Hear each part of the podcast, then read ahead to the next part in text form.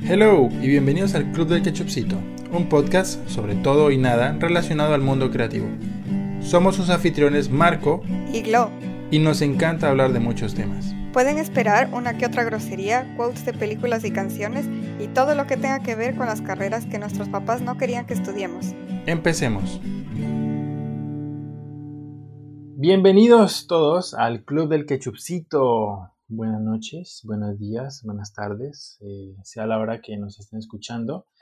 Él les habla uno de sus anfitriones, Marco, y estoy acompañado de mi querida amiga Glo. Hola. ¿Qué tal, Glo? ¿Cómo vas? Bien, todo bien. Emocionada de nuestro primer episodio. El primer episodio de muchos que vendrán, esperemos. Sí, sí. Glo, en este momento, mucha gente, espero muchísimas, se esté preguntando qué pedo con esto del club del ketchupcito y por qué ketchupcito y como que un club, cómo puedo entrar, tal vez no, porque este club solamente tiene dos miembros. Vamos a tener más miembros. Eso ¿Cómo que dos miembros? Está abierto para todo el mundo. Bueno, eh, en un principio pensé que ibas a decir un albur cuando dijiste lo de cómo era No, no. La gente que nos escucha en México sí, yo creo que va a entender lo del albur, ¿no? y vamos a tener seguidores mexicanos. Por supuesto. Saludos a nuestros amigos en México. Tenemos amigos muy especiales, entrañables en México. Claro que sí. Glo, de regreso al tema. El tema de hoy, o lo central, creo que es el porqué del Club del Ketchupcito, ¿no?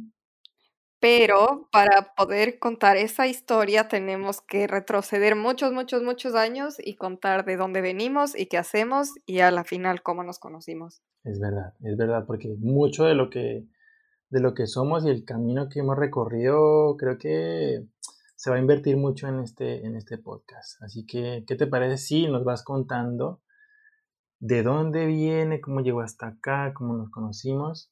La historia de la querida Glo. Y también va a ser la historia del querido Marco, porque no voy a ser la única que esté hablando. Este es un capítulo de em. desnudarnos. Auditivamente. Auditivamente, por favor. sí, este es un podcast limpio. Em, eh. A ver, bueno, primero me presento. Me llamo María Gloria, pero me dicen Glo y es mucho más fácil y solo son tres letras y es una sílaba y Glo, está bien. Em, soy diseñadora gráfica, nací, crecí, viví toda mi vida en Ecuador, en Quito, y ahora a partir del, del máster en diseño e ilustración en Valencia, eh, estoy viviendo en Valencia, en España. ¿Y tú qué tal, Marco? ¿De dónde vienes? Venga, Así es, eh, nos vinimos a conocer aquí en Valencia, España, porque coincidencialmente también terminé estudiando el mismo máster que eh, GLO. Mi nombre es Marco Fernando Torres Bermeo. Eh, para los amigos Marco, para mi mamá, mi bebé, porque me consiente mucho. Pero igual que GLO, vengo desde, desde, otro país. Yo soy de Colombia. soy diseño gráfico también me especializo en ilustración, aunque pues, he trabajado en muchas cuestiones, como todos los freelancers, ¿no? Y em, queriendo expandir mi, carrera estudiantil, me vine aquí a estudiar este máster que combina dos cosas que me apasionan mucho, la, el diseño y la ilustración. Así que aquí estamos ambos muy buenos amigos, considero yo, eh, en, la, en la bellísima Valencia, en España viendo desopilantes aventuras. Eh, bueno, entonces más o menos les vamos a contar nuestra historia, nuestro camino profesional hasta ahora y todos los sucesos que llevaron em, o lideraron el camino para que nuestros caminos se crucen y nazca la amistad y la idea de este podcast y de dónde nació el club y por qué el nombre del club que es algo que les contaremos al final, si escuchan todo el episodio. Claro. Y no se vale que le adelanten, no así, no le adelanten. Esta historia se pone buena. Eh, a ver, bueno, yo quiero empezar mi historia contando que existe un patrón en mi vida de que las cosas no me salen a la primera, pero siempre me salen al, segundo intento. Em, y no sé, es, demasiado, no sé, mucha coincidencia. Em, y espero que próximamente las cosas sí me salgan a la primera. Eh, bueno, de chiquita estuve en un colegio en el que había más enfoque tipo en matemáticas y ciencias y hasta literatura, se puede decir, pero nunca hubo como un programa de arte ni, ni nada enfocado a la creatividad, ¿no? Entonces, siempre era como, mis profesores sabían que me gustaba dibujar y me distraía muchísimo en clases porque me pasaba dibujando y pintando. Em, pero, no sé, aún así me considero como que era una buena alumna, eh, pero no es que tuve ningún tipo de entrenamiento así de niña como para decir es la gran prodigio del arte, ¿no? Tal vez hubiera sido si es que hubiera tenido algo de entrenamiento sobre eso. Em, y bueno, por eso mis padres me pagaron un curso de dibujo aparte por una época y, ya de ahí como que aprendí un poco más del lado técnico de la cosa. Que no es solo que te guste, sino también aprender cosas sobre cómo funciona la luz y eso, y yo no tenía la más mínima idea. Em, y ya, no sé cómo fue tu vida colegial, Marco. Uf, un poco tormentosa. Em, siempre me gustó dibujar. La parte artística la tuve ahí a flor de piel. La parte disciplinaria no tanto. Creo que fui muy mal estudiante en cuanto a esto de ser juicioso y eso. Hice muchas travesuras, digámoslo así, ¿no? En el cole. Eh, eh, hablaremos de eso en otro episodio, pero solamente les quiero decir que la profe de química eh, todavía recuerda mi apellido y me odia.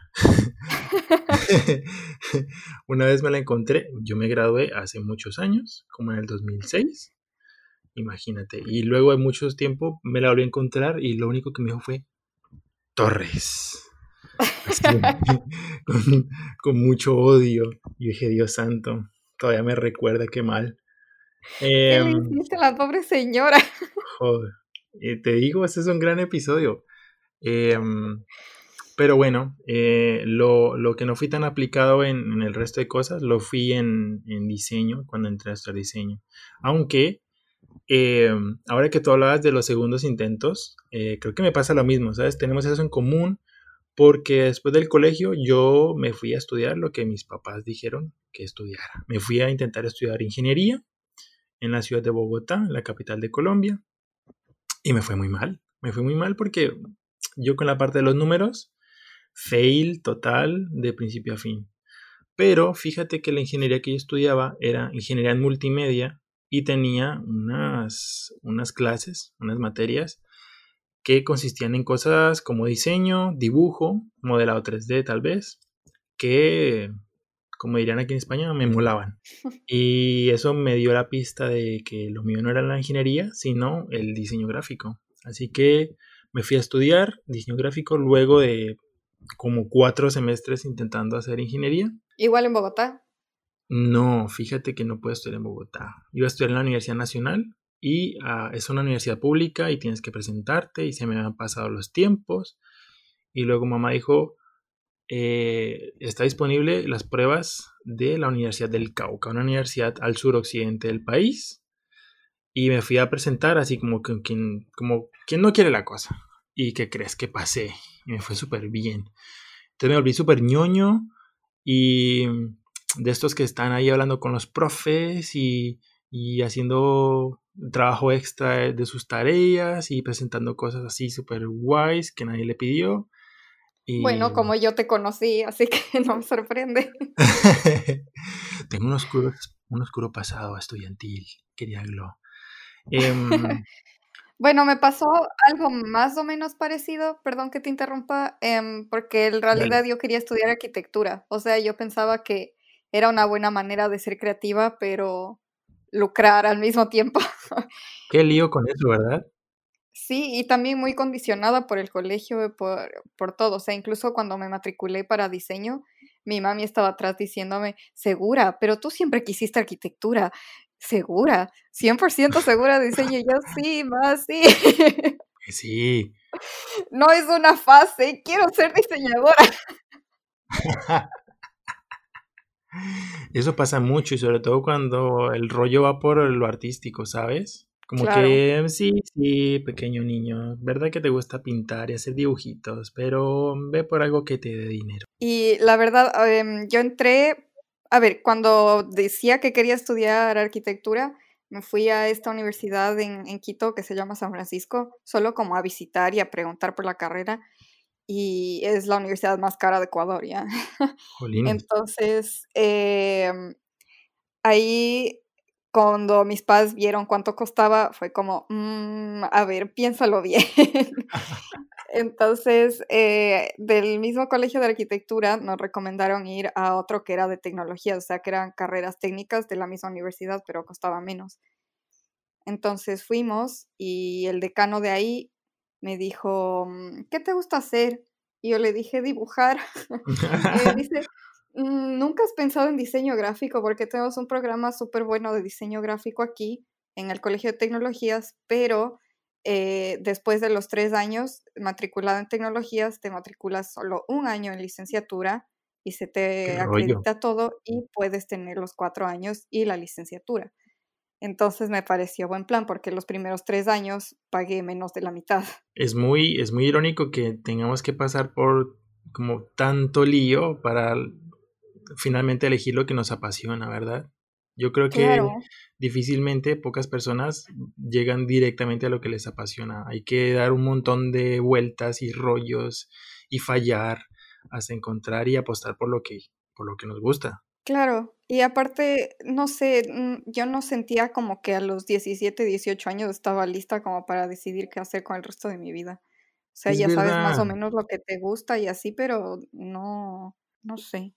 Y hablando de que las cosas salen a la segunda, ah, em, que yo me fui de intercambio a Estados Unidos eh, seis meses después de que me gradué, justamente porque no estaba completamente decidida de qué hacer.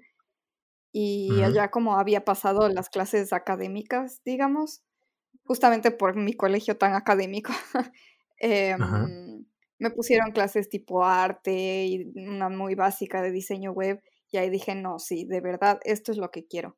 Y cuando regresé, entré a otra universidad que se llama eh, la Universidad de las Américas o UDLA y estuve un año ahí igual en diseño, pero ese era diseño gráfico e industrial el programa y odié, ah. odié esa universidad, o, sea, todo, la universidad, los profesores, los compañeros, todo, o sea, bueno, sí tenía un par de amigos que hasta ahora son mis amigos y les quiero mucho, pero no.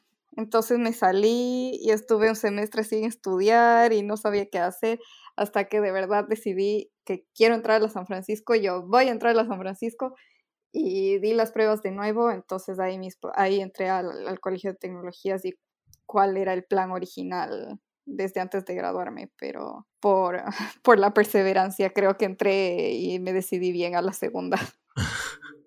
De nuevo en el segundo intento. Pero fíjate que a propósito de lo que estaba diciendo, una amiga, me hiciste recordar que una amiga una vez me, me dijo algo que es muy cierto y es que las grandes decisiones de nuestra vida las tenemos que tomar en una edad para la que no estamos preparados en, para tomar grandes decisiones. Si me explico, ¿sabes? Entre, los, entre los 16, 16 hasta los 18 más o menos, hay que aceptarlo. Puede que en algunos países te, te, te estimen como una persona responsable mayor de edad, pero es que la mayoría de nosotros a esa edad no es que seamos tan responsables y tan conscientes de, de elegir cosas tan importantes como nuestra sexualidad, nuestra carrera, nuestras pasiones, de qué vamos a vivir, ¿sabes? Sea, el, marco de 17 años está muy preocupado por eh, aprenderse todos los acordes de la guitarra, por ejemplo. Claro. Y cero pensaba con, con lo que hago yo hoy en día. Y mm, bueno, esto es algo que, que, leí por ahí en algún meme, pero siento que es muy verdad porque justamente cuando yo entré a San Francisco, Em, y aunque estaba pagando como la mitad, sigue siendo una universidad cara. Entonces yo empecé a trabajar desde ahí. Y recomiendo a todos trabajar o en retail o de mesero o en algo de servicio al cliente porque eso te da muchas, muchas habilidades de paciencia en la vida. Uf, total. Sí, o sea, eh, tengo 30 años y no me siento preparado para ser adulto todavía. Cuando estaba peque, te pintan que el señor de 30 años ya tiene su familia formada, es un empresario exitoso, yo qué sé, por lo menos está en una oficina, camino a pensionarse. Y yo la verdad es que eh, de vez en cuando pienso gastar mi dinero en figuras de acción, por ejemplo. Sí, igual. Cero el señor responsable y menos con familia, no lo sé. Y en estas épocas, mira, no me conviene tampoco. Y claro que somos mucho más eh, preparados académicamente, ¿no? O sea, nosotros, nuestra generación llega a tener másteres, PhDs y económicamente nos va peor que nuestros padres. Y no estamos preparados, no, no está, nadie nos preparó para esto. Para quien escuche, estamos grabando esto en el 2020. El año más loco de todos. Y jamás. En plena pandemia. En plena pandemia. Nadie nos preparó para esto, ni nos advirtieron. Estamos más cerca de los zombies que en cualquier otro momento de la historia. Sí, y mientras estamos en plena crisis de que ya cumplimos 30 años. Jolines. Sí, atravesando el tercer piso ya.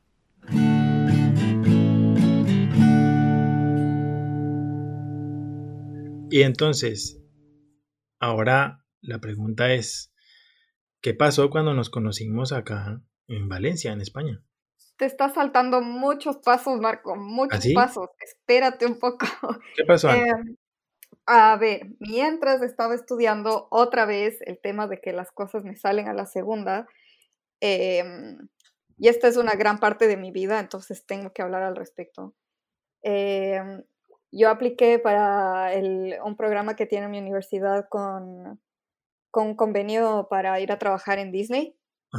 Y apliqué para irme en el 2011 y me aceptaron, pero no tenía el dinero como para ir, porque aparte del semestre te cuesta obviamente el programa, que claro que te pagan allá y recuperas como la inversión, pero te cuesta.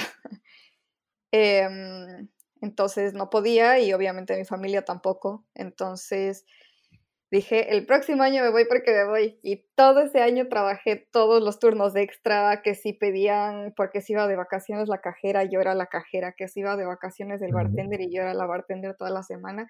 Y así seguí trabajando y, no sé, pidiendo todos los turnos extra, no solo en el restaurante en el que yo trabajaba, sino en una, como sacaron, no sacaron, abrieron un segundo local entonces le escribí a los meseros del otro local, así como, por favor, si alguna vez necesitas reemplazo, dime a mí. Y ahí trabajé así lo que más pude, sacrifiqué toda mi vida social. Y en el 2012 me fui y trabajé en Disney seis meses. Y fueron los mejores seis meses de mi vida. Oye, pero no cualquiera trabaja en Disney. Sí, es, es complicado entrar al programa porque aparte de, de que lo que estudias tiene que tener algo que ver con lo que vas a hacer, eh, tienen muchos requisitos tipo de tu promedio, eh, tu nivel de inglés y un montón de otras cosas y pasar entrevistas y que tu personalidad sea fin y mil cosas. Entonces, no es fácil, la verdad, pero fue hermoso. Bueno, y tampoco imposible, ¿no? No, Creo que hoy en día estamos más cerca de lograr estas cosas que, que mucho antes, ¿no? Claro, yo creo que las cosas son súper difíciles, pero si te... Soy muy creyente de que si te mentalizas y tienes tu meta a largo plazo muy em, clara y muy enfocada, no es difícil lograr las cosas. Bueno, no es que no es difícil, solo requiere mucho trabajo y enfoque, pero obviamente... no sé cómo explicar. Bueno, sí me entiendes. Difícil, pero no imposible. Exacto, exacto. Por supuesto. Em, y bueno, cuando, mm, cuando regresé, al fin tuve mi primer trabajo de diseño, que fue en una agencia de publicidad. Y ahí me puse como súper irritable. O oh Dios, las agencias. Las agencias de publicidad son una cosa fue una muy buena escuela, eso sí, porque entré yo de arte finalista, o sea, en verdad solo sacaba artes finales y me enseñó mucho a ser metódica, o sea, a fijarme que, no sé, todos los tamaños de letras estén iguales, todos los márgenes estén iguales, que los colores, eh, no sé, todos estén en pantone, que esté perfecto para mandar diferente a flexografía, mm, para una imprenta como de papel normal, para tampografía, o sea, tuve que aprender un montón sobre eso y me enseñó mucho sobre estándares y no sé, como esa manera de trabajar. Pero las agencias tienen un modelo muy anticuado sobre la creatividad, me parece. Total. Y me hice súper irritable. O sea, toda esa época dudé tanto sobre mí misma porque decía, no puede ser que me haya gustado tanto mi carrera y que sea tan feliz en la universidad, pero el rato que salgo a trabajar, es esto con lo que me encuentro y no puede ser, esto no va a ser mi vida siempre. Es verdad. Fue horrible. ¿Tú trabajaste? Sí, yo eh, empecé a trabajar cuando estaba en tercer semestre de la carrera. Y mira, estudiar y trabajar al mismo tiempo, tortura máxima. O sea, quien lo vive me va a entender y yo llegué al punto de estar más preocupado por los trabajos que tenía que entregarle al cliente que los trabajos de la universidad. Yo resulta que mm, me presenté a una convocatoria que era para los chicos de octavo semestre de mi carrera, no para alguien de tercer semestre. Pero, oye, no perdía nada con intentarlo. Y fíjate que pasé. Y empecé a trabajar, no en una agencia, pero sí era como un auxiliar gráfico en una empresa que muy poco le importaba lo gráfico, la verdad. Era una empresa dedicada a proyectos agroindustriales del sector del campo y era una oficina llena de gente con, con chaleco y corbata y yo llegaba ahí con mi gorrita de Superman, con mi chaquetica de Batman, mi bolsito, ¿sabes? Eh, y, uff, sí que fue difícil, fue muy difícil, pero también, así como, como en tu caso, me enseñó a tener mucha paciencia, a traducir mis rollos de, diseñador a un lenguaje entendible para el resto de la humanidad, que, ignora las cosas de diseño, eh, y me pasaron muchas cosas tremendas, ¿sabes? Yo fui víctima también de, por ejemplo, pedir imágenes y que te las envíen en un, en un archivo de Word eh, fui víctima también de, de, logos eh, pixelados, de fotografías muy pequeñas. Em, Tienes el logo en alta y dicen sí y te dan un JPG. Sí, Dios, me pasó tantas veces. Me llegó a pasar que pedí un logo y en vez de enviarme el archivo, le tomaron una fotografía al logo desde la pantalla del computador con su celular, exacto, y me enviaron la fotografía. Ah. Madre mía. No puedo creer. Em, y de ahí en adelante, afortunadamente, empecé a tener más clientes y me empecé ya a abrir como al campo freelancer y dejé lo de la oficina esta después de estar como un año, imagínate. Pero sí que me enseñó mucho cómo a tratar con clientes y, y se agradece también eso, ¿no? Como el poder salir de, tu zona de confort, que es trabajar en tu casa frente al computador nada más y que nunca te vean la cara. Yo creo que aprendí bastante de esa experiencia, de esa tortuosa experiencia. o sea, sí es, es feo decirlo en alto, pero es algo que también, aparte de, de ser mesero, trabajar en cualquier cosa de servicio al cliente de sueldo básico, eh, si quieres dedicarte a alguna carrera creativa, también es importante trabajar en algo así porque justamente sabes cómo comunicarte con el cliente, cómo dar la cara, más o menos eh, los tiempos de entrega, cómo se maneja y el rato que tú te rodeas de gente que ya sabe cómo manejarlo, eh, no sé, empiezas a emular estas cosas y a la final más o menos aplicas después a cómo trabajas tú por tu lado. Así es, es, es justo y necesario, es nuestro deber y salvación, porque a fin de cuentas, pues Perdón. Rayos. Esto lo voy a cortar.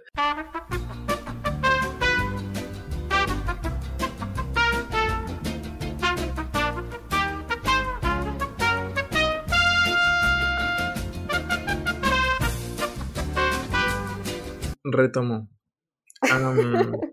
¿En qué estaba? ¿Qué decía yo? Bueno, si quieres empieza a contar cómo fue después de que te graduaste de la universidad. Vale, después de este bochornoso, de esta bochornosa interrupción, em, no sé si la voy a dejar o la voy a cortar. Si la corté, nunca sabrán qué pasó. Si la dejé, eh, les va a doler los oídos por un ratito, pero lo siento. Van a pensar que me tiré un pedo ahora que lo pienso. Qué mal. Qué mal elijo las palabras yo. Después de que dices bochornosa interrupción. Sí, qué, mal. Me estoy hundiendo yo solito. Te va a tocar dejarlo para que sepan qué pasó. Yo creo que mejor. Sí, me conviene. Ahora me conviene más. Después de todo ese rollo, fíjate que eh, entré al mundo de la internacionalización. Empecé a conseguir clientes del extranjero.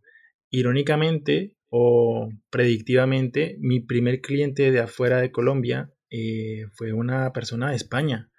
Una mujer que tenía un blog de moda y quería una ilustración para su blog. ¡Wow! Sí, eso dije yo también. O sea, me pareció increíble que alguien quisiera pagarme eh, en euros. Y fíjate que cobré muy barato, pero para mí en ese entonces yo dije, uff, cobré un montón.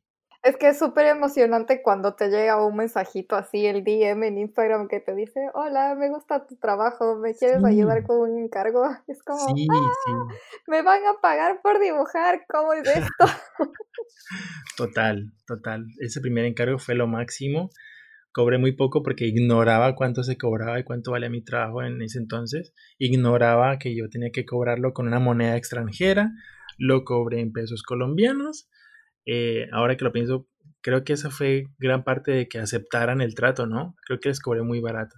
Pero, pero creo que fue muy chévere eh, porque me mostró que, que, mi trabajo llamaba la atención incluso fuera del país y que yo podía seguir buscando afuera más clientes y que también habían clientes que, por ejemplo, hablaban, inglés y que me podrían pagar también en, en dólares. Así que empecé a buscar clientes en Estados Unidos, aprovechando que mi hermano vivía allá. Y de ahí empecé a conseguir encargo tras encargo. También hacía cosas en Colombia. Después trabajé con unos amigos en un rollo multimedia. Y yo creo que poco a poco cada cosa que iba haciendo iba, iba haciendo un trabajo mejor que el anterior. Y de manera inconsciente creo, yo creo que iba evolucionando como, como diseñador. Claro.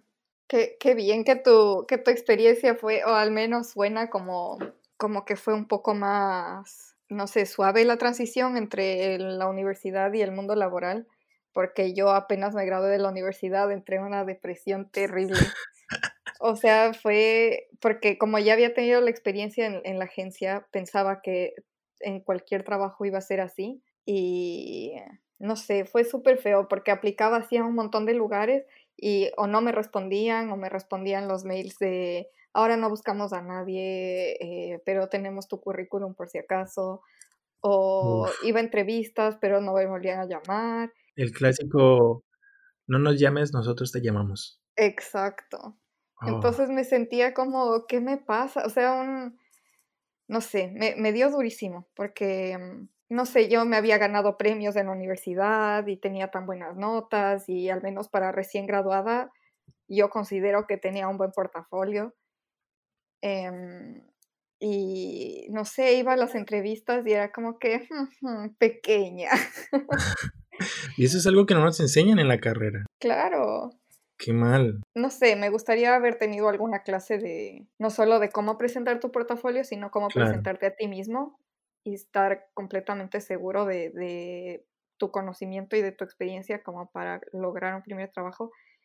Pero a la final, em, una amiga mía eh, estaba saliendo de, un estudio de diseño que se llama Blue Lab. Em, y ella había trabajado ahí algún tiempo, pero salía justamente porque quería dedicarse a lo suyo y me recomendó a mí. Y em, fui a una entrevista pasó un poco de tiempo, fui a otra entrevista y tuve que esperar bastante, fueron unas tres semanas, pero a la final eh, se decidieron por mí. Y de nuevo esta cosa de que me sale la segunda porque había, le habían escogido a otro chico, pero él a la final no pudo y entonces fui yo. Y, y ahí trabajé por como tres años. Wow. Y en esos tres años ascendí hasta directora de arte y es donde estuve hasta antes de venir acá. Y yo a esas chicas les quiero, pero con todo mi corazón, porque yo ahí aprendí tanto y justamente ellas, las dueñas, habían trabajado en agencias antes y sabían cómo era el ambiente y dijeron, vamos a montar nuestro estudio propio con juegos de azar y prostitutas. Y mujerzuelas. y mujerzuelas, esa era. Ya me imaginé a Vender diciendo prostitutas en Futurama. no, qué Córtalo, edítalo y lo digo de nuevo. Ellas dijeron, vamos a montar nuestro propio estudio con juegos de azar y mujerzuelas. Sabes que no voy a cortar eso, Glo.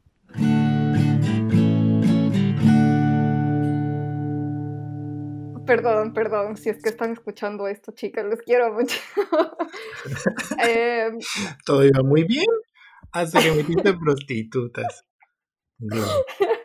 es que, perdón, se me cruzan los memes en la cabeza.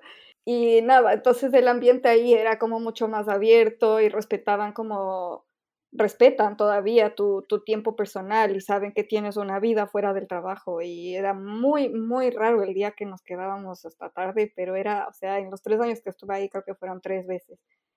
y, y, una de esas por mi gran culpa, así que lo asumo 100%. O sea, ahí aprendí un montón y de verdad gracias a ellas es que yo estoy aquí porque incluso me, me ayudaron para porque yo apliqué para venir al máster em, en el 2017 y se demoraron en aprobar mi crédito en el banco, entonces se pasó la fecha de pago y ya no pude y me dijeron hay gente en lista de espera y no te podemos esperar a ti. Y por eso me salió a la segunda y vine al siguiente año.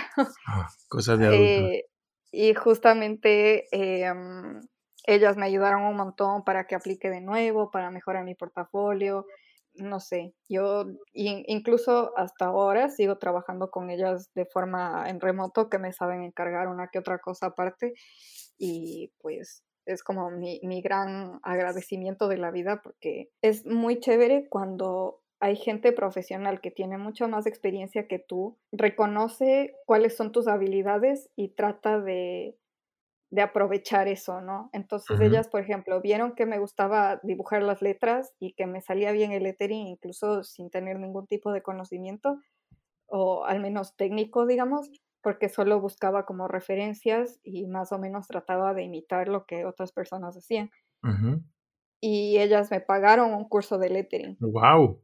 O yo, eh, de mi tesis de la universidad, hice un, juego de cartas por el que me gané un premio y después ellas me dijeron, nos gusta mucho tu idea, queremos invertir en eso. Y a la final em, me metí en un concurso que era como para tener fondos para eh, sacar tu producto al mercado y gané eso. y después igual ellas me ayudaron como, como a mejorar el empaque, cómo a mejorar los colores, eh, hacer incluso para aplicar al concurso me ayudaron a hacer el video y todo. Y entonces es justamente como encontrarte con gente que cree en ti y en tu talento y en tus ideas y tus proyectos y, mm, quiere resaltar eso, ¿no? Entonces ellas, no sé, sí, aparte de mis jefas, como les considero como grandes amigas porque me, me ayudaron tanto profesionalmente como personalmente y Blue Love Corazón. Espero que me escuchen y me quieran todavía. Oye, pues, un saludo, un saludo allá a ese estudio hasta Ecuador.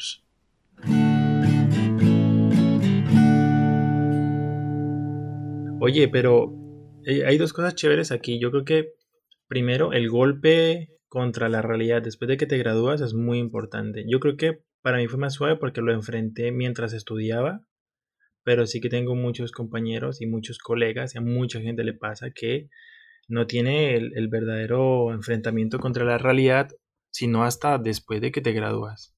Y otro que es muy importante que mencionas es las buenas conexiones que haces a medida que vas eh, sumergiéndote en, en, los trabajos, en esto de ser adulto, en esto de aprender cosas con clientes, en esto de aceptar facturas, cotizaciones, yo creo que es, concuerdo contigo en que los grandes tesoros como de toda esta experiencia, más allá de, la carrera en el mundo laboral, eh, son las conexiones que haces, ¿sabes? Eh, he encontrado yo gente estupenda, eh, directores de revistas, gente que está montando proyectos, incluso otros colegas también que se hacen como amigos cuando has trabajado con ellos y es muy importante, ¿no? Y mm, irónicamente yo fui en la carrera de los que no les gustaba hacer trabajos en grupo, pero yo hoy en día ya sé que es justo y necesario. Es que es, es, lo mismo de lo que estaba hablando antes, como que encuentras cuál es la fortaleza de cada uno de, de los que conforma el equipo y, Así es. y tratas de encargar esa parte a cada uno. Entonces funciona bien el equipo como, como las piezas de un engranaje, como cada uno es diferente, pero llegan a la meta final, ¿no? Entonces, no sé, me parece como súper importante encontrar gente con la que te acoples fácilmente como para poder trabajar en equipo. Porque, por ejemplo, yo y mi mejor amiga, bueno, al revés, mi mejor amiga Maca y yo somos así las mejores amigas, pero nunca pudimos trabajar juntas. Porque tenemos métodos muy diferentes y cuando tratábamos de hacer cualquier cosa para el colegio, terminaba siendo ella sola, porque no, no podíamos, no nos comunicábamos bien en ese sentido. Entonces, es justamente encontrar el tipo de gente con que sí puedes trabajar y que, que seas como afín en ese sentido. Es verdad. Igual en el diseño gráfico está en todo, ¿sabes? Yo creo que tenemos la fortuna o la maldición de trabajar muchas veces de manera interdisciplinar. Nos encontramos con gente de ingenierías, gente, yo qué sé, médicos, agua, hay diseño en todo. Y a veces te toca con gente chocoloquísima. Yo tuve un trabajo que consistía en diseñar eh, la carátula completa de la cubierta del disco de un álbum de la Sinfónica de la universidad con la que trabajé. Pero quien dirigía y administraba toda la parte artística o de producción visual de, esta carátula era un profesor de música. Y mira, sufrí un montón con ese tipo. Yo pensé que iba a decir que fue como un súper buen cliente porque también es el, el, área creativa y la música y el arte y no sé. No, así ¿Por qué fue tan difícil? Ah, porque el tipo era muy intenso, el tipo no, no sabía respetar horarios de trabajo, y, entre otras cosas, el tipo ignoró por completo que la universidad tiene un manual de marca y el tipo quiso hacerlo de los colores que se le dio la gana, con las fotos que se le dio la gana, para que al final me llegara un correo de la universidad diciendo no aceptamos su diseño porque la universidad tiene este manual que adjuntamos en el correo. Tiene usted 24 horas para cambiar el diseño porque luego lo imprimimos en un día. Y yo, oh, por Dios. Y mira, hasta ahí ese señor se apareció. Fue lo peor. Ah. Pero, oye, que aparte de esto hay buenas experiencias, ¿sabes? Así como encuentras gente mala y gente muy, ¿cómo decirlo? Ignorante de algunas cosas, eh, sí que encuentras otra gente con la que fluyes súper bien. Y yo creo que en ambos casos aprendes mucho. Pero es necesario este tipo de, de chascos, ¿sabes? Para, de nuevo, para ser muy paciente y también para, para enfrentar el, el famoso lo necesitamos para ayer. es como recién vi este meme que era como necesitamos esto urgente para ayer, no sé qué, es como, ok, dame toda la información. Ah, no lo tenemos todavía. Como... Ay, sí, yo también lo vi. Sí, sí, sí, sí. Que te piden todo y vale, pásame, pásame los datos, pásame la información y no la tenemos todavía. Joder, ¿eso es tan real? Tenemos que empezar con un diseño para no sé qué. ¿Tienen las fotos? No. ¿Los textos? Ah, todavía estamos trabajando. Eh, ¿Me pueden mandar algo? Mm, no, pero puedes ya empezar. Ay, sí, es lo peor. Es como, usted vaya adelantando. No tenemos todavía gama cromática, no tenemos tipografías, eh, no sabemos quién va a ir en la portada, no hay fotografías, pero, hombre, vaya adelantando. Y uno es como, ¿qué, qué, es? ¿Que yo tengo visión así futura y sé cómo va a quedar? No. ay, ay, ay.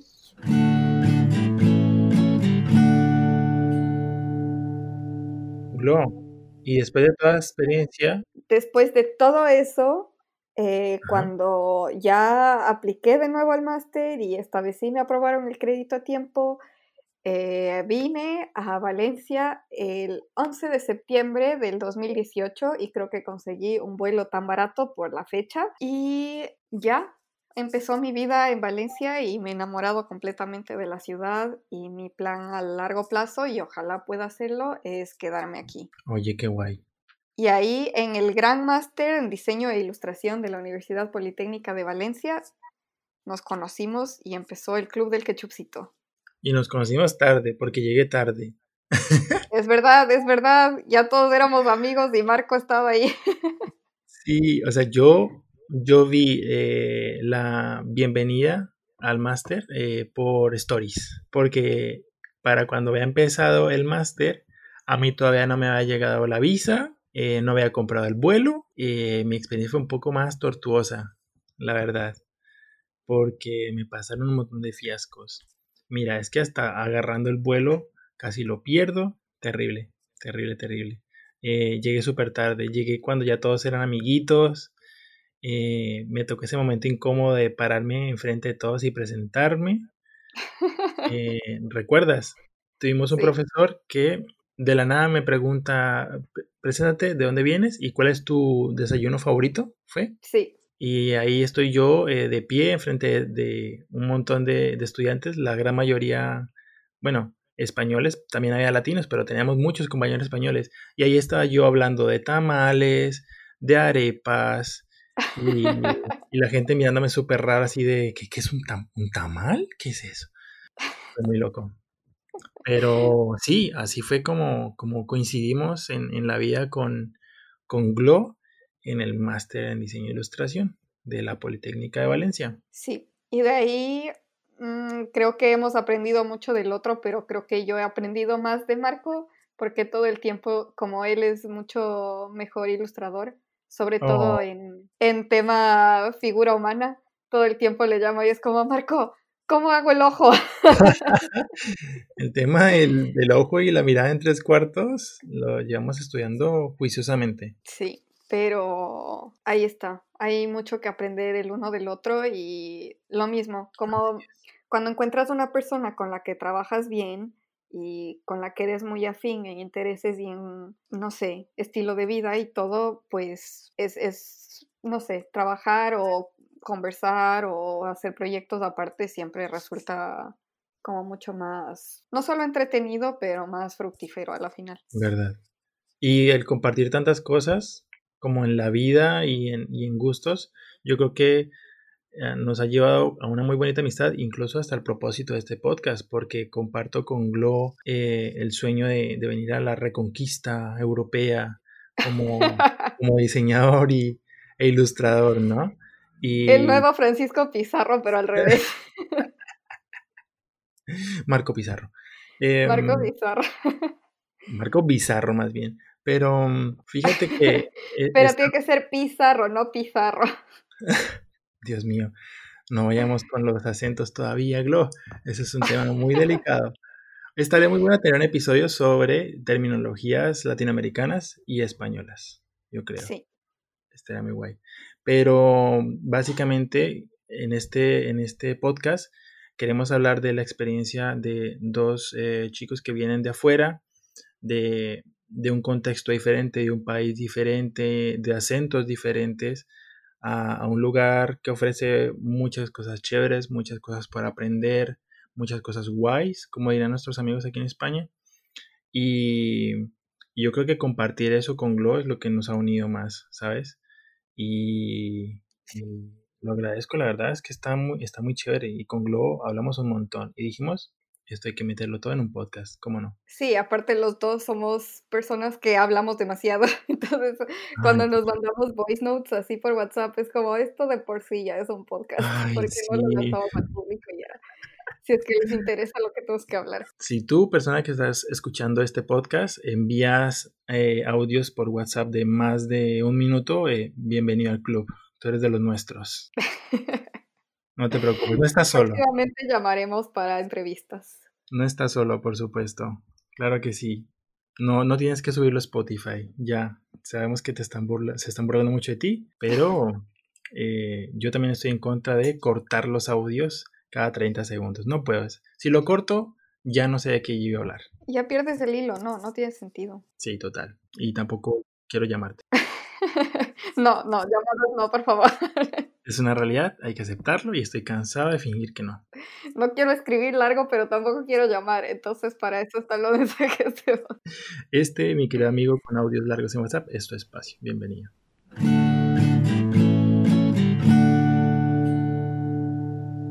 Em, y bueno, la gran incógnita de este episodio, que es de dónde salió el nombre y por qué empezó el Club del Ketchupcito, es una historia un poco eh, peculiar, pero como nos ha hecho reír tanto, teníamos que, no sé, nombrar a nuestro siguiente proyecto con esto. Había que inmortalizarla. Y esto va de que cuando estuve en Madrid con nuestra gran amiga Paula, hola Paula, fuimos a comer a McDonald's porque qué más se hace en Madrid que ir a comer a McDonald's. Y había una señora atendiendo, eh, como repartiendo, no repartiendo, como entregando la comida o los pedidos. Y yo me di cuenta así muy claramente porque yo reconozco a mi gente que esa señora es, era ecuatoriana, pero se, se notaba. Pero estaba haciendo como mucho esfuerzo por tener el acento de aquí de España. Entonces, eh, nosotros decimos salsa de tomate normalmente, pero aquí le dicen ketchup.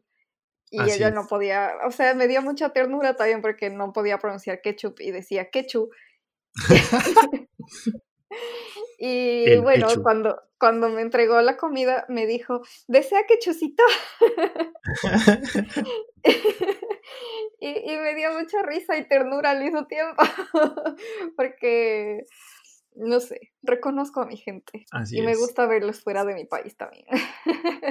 y Glo eh, me contó esa, esa anécdota mientras comíamos en, un lugar también de comidas rápidas y la conectamos mucho porque eh, yo soy de los que se guardan los sobrecitos de salsa de tomate o ketchup. Yo igual. Así que eh, hicimos nuestro propio club del ketchupcito, ¿no?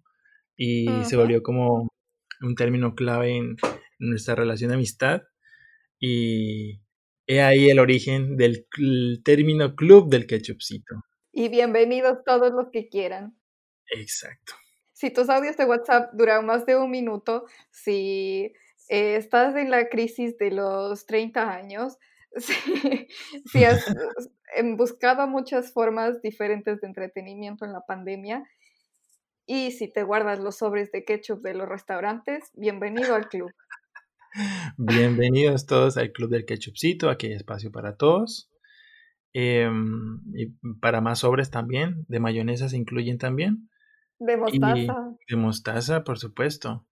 Y mm, pues Glo lo explicó muy bien. Aquí vamos a hablar de muchos temas. Y, si compartes alguno de ellos, y que conozcas o que no conozcas, aquí vamos a darle chance a todo el mundo de participar. Y esa es la historia del porqué del Club del Ketchupcito, de quién es Glo, quién es Marco. Y estaría bueno sellar esto con eh, unas reflexiones que hemos nombrado. ¿Quieres decirlo, mi querida Glo? El nombre de la reflexión o el tip de la semana será el ketchup tip. El ketchup tip. Mi ketchup tip de la semana es que se mantengan curiosos y ambiciosos y siempre con ganas de aprender más y de salir de su zona de confort porque el mundo es muy grande y hay mucho que aprender. Así es. Muy bien. Mi ketchup tip de la semana va a ser. Eh, oye, no lo había preparado. Pero vale. que no se te mezclen los memes. Uf, el ketchup tip. Recuerda muy bien tus memes, el ketchup tip de la semana. Mira, eso, eso va a estar difícil de olvidarlo, ya me imagino un meme ya modificado. Vender de Futurama ahí diciendo, con juego de azar y prostitutas. Perdón. La rompiste, Glo. Y, bueno, nada, muchas gracias por escucharnos, por aguantarse hasta acá. Pero no nos dijiste tu ketchup tip. Ah, sí, ¿no? Bueno, ese puede ser uno, recuerda muy bien tus memes. Y el otro es, recuerda que las cosas eh, que más valen la pena en la vida son las que más eh, luchamos por ellas. Así que, adelante. ¡Yay! Yeah. Primer episodio. Eh, lo logramos, Glo. Felicitaciones. Ya estamos dentro de una hora. Yes. Oye, sí, qué bien. Em, ¿Qué queda por recordar? Eh, visítenos en nuestras redes. estén pendientes del siguiente episodio. por favor, coméntenos, denos mensajes, sugerencias, temáticas. Y vamos a tener sorpresillas. Sorpresillas eh, que vienen en los próximos episodios? Eh, bueno, a mí me pueden seguir en Instagram como glow.designs.things o glowletters, cualquiera de los dos. Bien, me pueden encontrar en redes como eh, arroba marcofer y cambian la A por una X, así estoy en todas partes. ¿Vale? Y ya, eso es todo. Muchas gracias. Espero que tengan un muy feliz día, feliz noche, feliz tarde, donde quiera que estén. Eh, y eh, de nuevo, bienvenidos al Club del Ketchupcito. Eh, bienvenido.